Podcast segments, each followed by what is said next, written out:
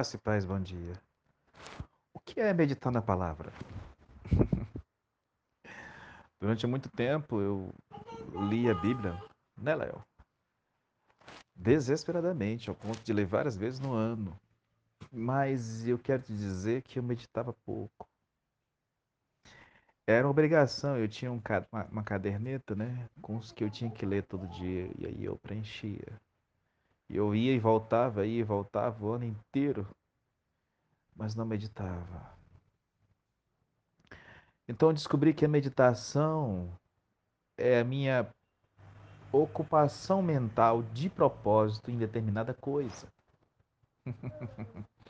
Por que, que funciona a meditação na palavra? Por que, que funciona a confissão da palavra? Porque eu edifico a minha fé orando no Espírito, ou seja, eu tenho uma fé firme? Uma fé que não vai ser fingida. Mas por que ela tem que ser casada com a meditação na palavra? Por exemplo, eu começo a orar em línguas, mas eu não medito na palavra. O que, que vai acontecer? Primeira coisa que Deus vai te corrigir é que você vai voltar para a meditação na palavra. mas o que é meditar mesmo, assim, na, na, na, na, na prática?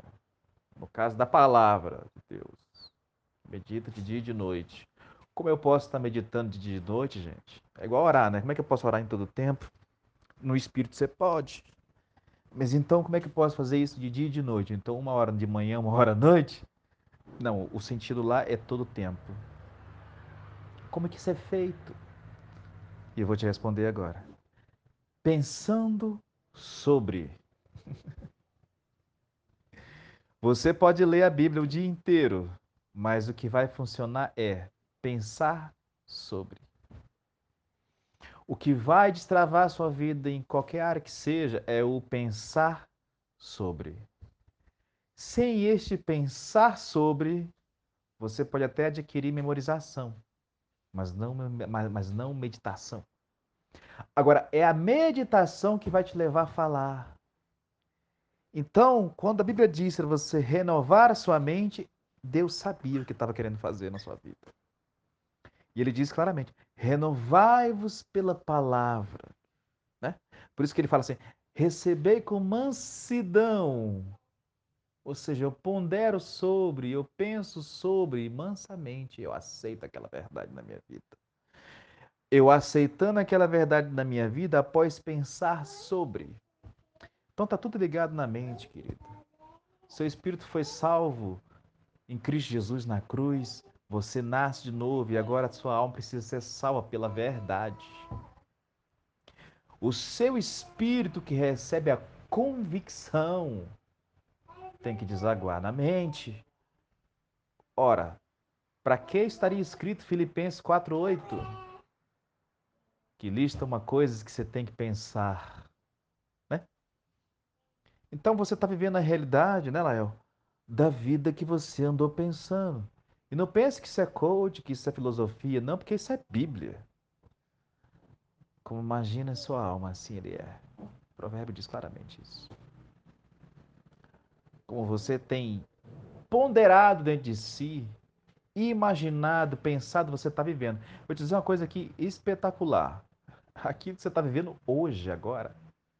Como você se sente agora é o que você tem pensado de forma mais constante. Só que isso pode ser inconsciente, pode ser, pode ser que você passe o dia inteiro com flash. E aí você não note, não prestou a atenção que andou pensando isso o dia inteiro. Só que isso frutifica na sua emoção. Então, como é que eu sei Ed, o que eu andei pensando? Você quer mesmo saber? Não vai se escandalizar, não? O que você está sentindo agora revela o que você andou pensando de forma primária.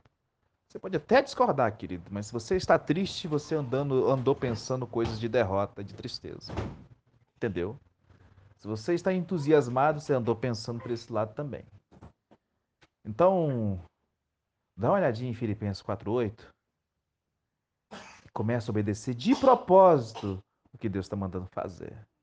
Casa isso, coração em língua, e faz o triângulo amoroso com Salmo 1, medita na palavra de dia e de noite. Para quê? Para descobrir o que, que tem que pensar horas.